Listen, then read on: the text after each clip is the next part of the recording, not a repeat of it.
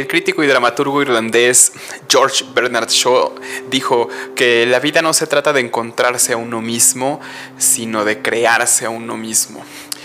Hola, buenas noches y bienvenidos al segundo episodio de Construyendo el Mandala. Esta noche vamos a comenzar a adentrarnos en la filosofía budista, en qué es, ¿no? de, lo que, de lo que trata todo este podcast y que se empezó. El budismo es un es una doctrina religiosa, pero también es una doctrina filosófica, una doctrina moral y espiritual que se caracteriza por ser no teísta. Esto significa que no plantea la existencia de un dios o un creador específico. Pertenece a la familia dármica de creencias eh, provenientes de la India y su fundación está datada en aproximadamente el siglo VI eh, a.C. Buda eh, es una persona real, o bueno, hay evidencia arqueológica de, su existencia. Nació con el nombre de Siddhartha Gautama o Gotama, eh, dependiendo las traducciones. Y bueno, a diferencia de otros personajes históricos como Jesús o como Mahoma, eh, pues Buda nunca se dijo hijo ni mensajero de, de Dios o de alguna deidad, sino que realmente siempre fue un hombre que pues a través de mucha meditación y mucha práctica encuentra la salida del dolor y la tragedia de la vida.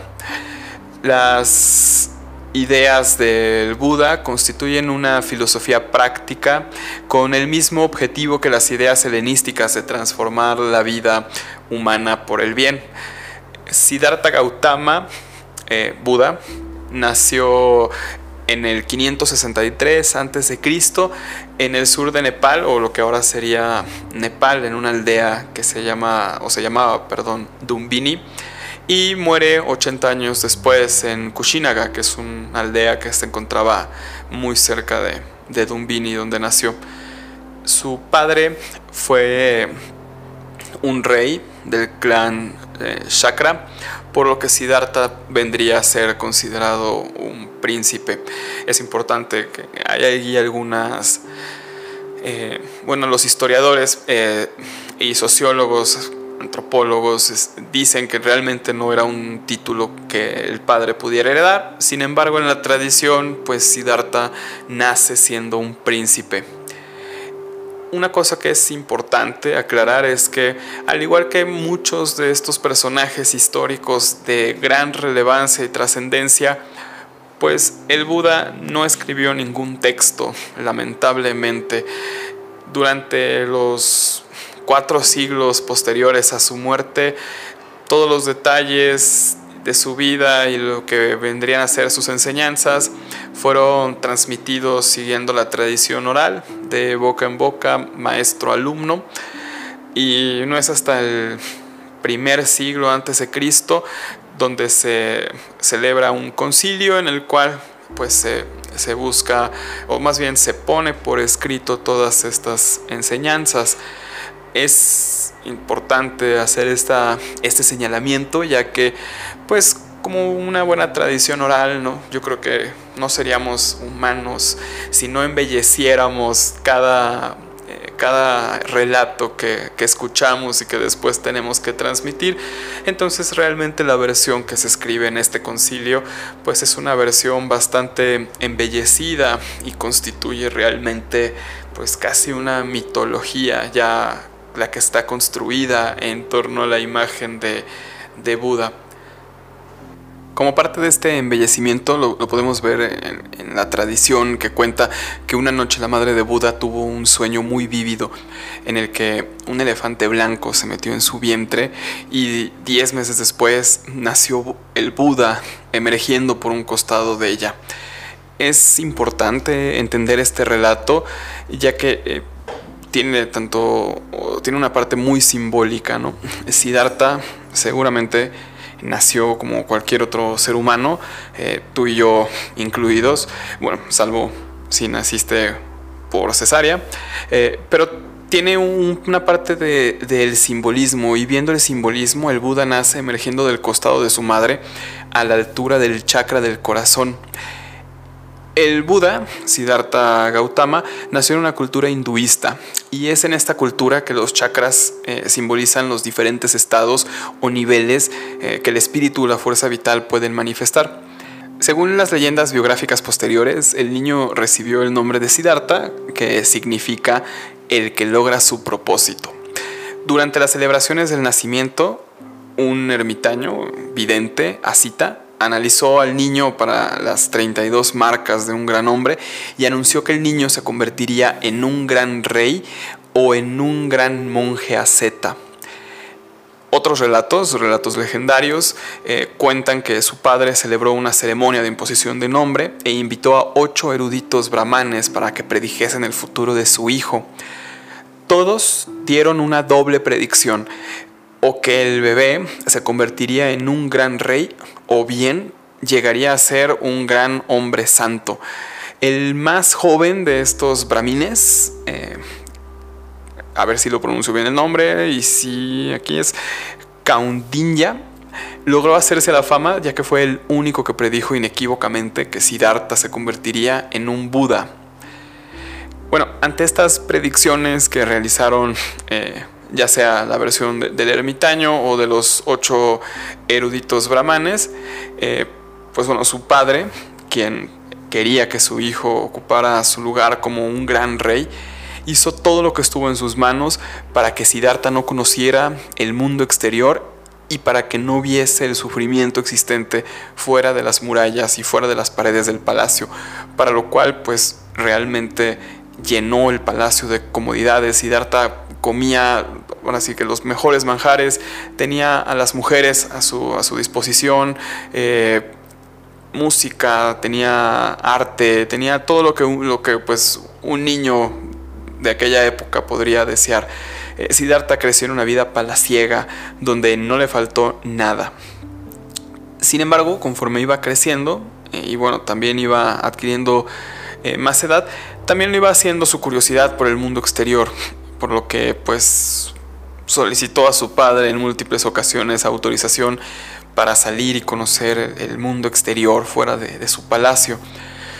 Un día pues su padre acepta y le da órdenes a, un mozo del palacio, que sería su chofer y que lo guiaría eh, y acompañaría a Siddhartha a que solo lo llevara por lugares bellos y placenteros. ¿Esto para qué? Para que su hijo no se inclinara hacia el camino de los ascetas y no se hiciera monje.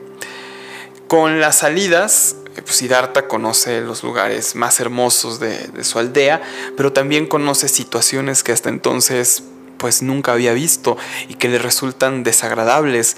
Él ve a un hombre viejo, ve a un hombre enfermo y ve a un cadáver.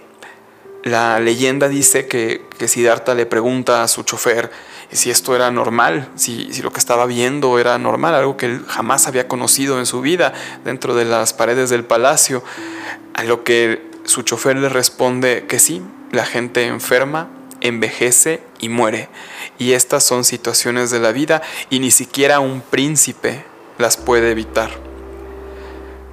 Con estas experiencias, una noche decide con ayuda de, su chofer pues, que se escaparía del, del palacio y bueno, a los 29 años de edad, eh, deja su vida, deja su vida en el palacio, deja a su esposa y deja a su hija y sale a sumarse a la tradición religiosa de la época, que era el hinduismo, y se convierte en un asceta. Eh, bueno, así como un breve paréntesis, el ascetismo es una doctrina filosófica o, religiosa que busca eh, purificar el espíritu por medio de la negación de, de placeres materiales y de la abstinencia. Eh, Siddhartha aprendió y puso en práctica en, su búsqueda por, la iluminación un ascetismo tanto espiritual como físico eh, y aprendió a controlar su mente a través de la meditación yoga e intentó controlar su cuerpo negándole el alimento y el confort.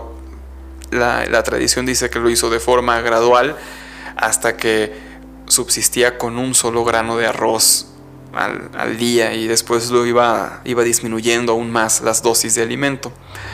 Eh, Y bueno, esta, esta ya constituye o podríamos tomarla como una gran enseñanza de, de Buda, ¿no? Una enseñanza no teórica, sino una enseñanza práctica de, de esta, como una situación de alto impacto en la vida, no la, no la reprimes, sino que vas y la buscas trascender, ¿no? La leyenda de Siddhartha, continuando con este relato, pues dice que fue tal su nivel de privación de, alimento, fue tal su ascetismo, que se podía palpar su espina dorsal desde su abdomen, lo que casi le cuesta la vida a Siddhartha Gautama. La tradición también nos cuenta que fue una niña quien un día le dio leche y un pudín de arroz, con lo que Siddhartha recupera sus fuerzas. Recuperadas sus fuerzas, eh, se da cuenta de que el ascetismo pues, no lo estaba acercando al resultado que, su búsqueda por la iluminación pretendía, por lo que un día se sentó debajo de una higuera, de un árbol de higuera, y decidió que no se levantaría hasta haber logrado la iluminación.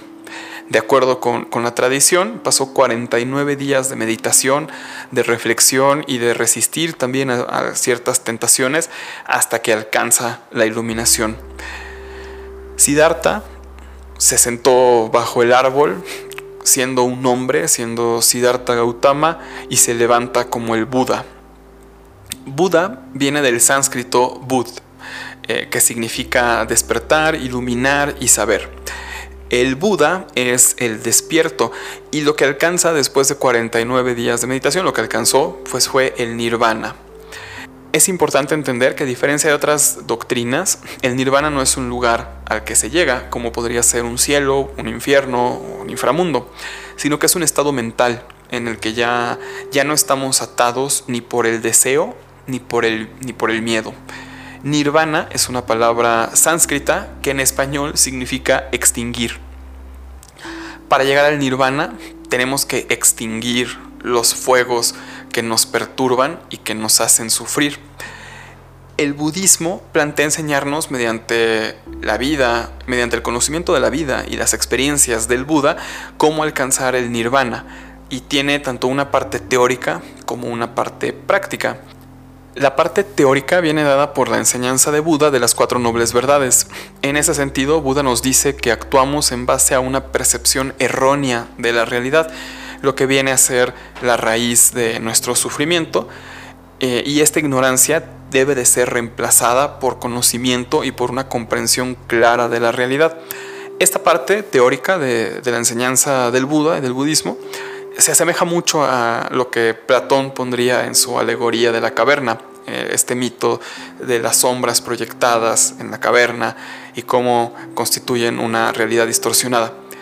Eh, pero bueno, no se trata, el budismo no se trata de asentir dogmáticamente a una serie de proposiciones o de, enseñanzas, no, no porque llegue el maestro budista y te diga el cielo es azul, tú dices sí, el cielo es azul y lo repites y lo crees, es algo que a mí me, gusta mucho esta parte, eh, sino tienes que hacerlo efectivo, eh, el conocimiento lo tienes que hacer efectivo mediante la práctica que podemos encontrar en el noble camino óctuple, que de forma muy general viene a ser una serie de, ocho consejos, de ahí, el, de nombre, para ser implementados en la vida real de cada uno de nosotros. Bueno, esta es una muy breve introducción, esta es la primera parte de una serie de, de, episodios que, en el cual vamos a ir desentrañando la filosofía budista. Si nos metimos un poquito creo que es muy importante pues entender el contexto desde donde surge la filosofía budista, de ahí que en este episodio nos me dedicara más a hablar de lo que es eh, la historia de Siddhartha Gautama eh, o Buda Gautama, pero creo que es muy importante tener como este contexto Vamos a, en el siguiente voy a hablar de lo que son las cuatro nobles verdades, después vamos a desarrollar el noble camino óctuple. Estoy invitando a gente que, tiene mucho más conocimiento que yo en el tema de tanto de las cuatro nobles verdades, como del noble camino óctuple, como de la propia historia de, de Siddhartha Gautama, para que me empiece a apoyar y nos acompañe en las siguientes ediciones. Si tienen cualquier duda o comentario, está nuestro Twitter, arroba budismo mandala, y también está en Instagram, construyendo el mandala, y Facebook, construyendo el mandala. Muchas gracias otra vez por su tiempo. Los espero la próxima semana. Que pasen una excelente noche.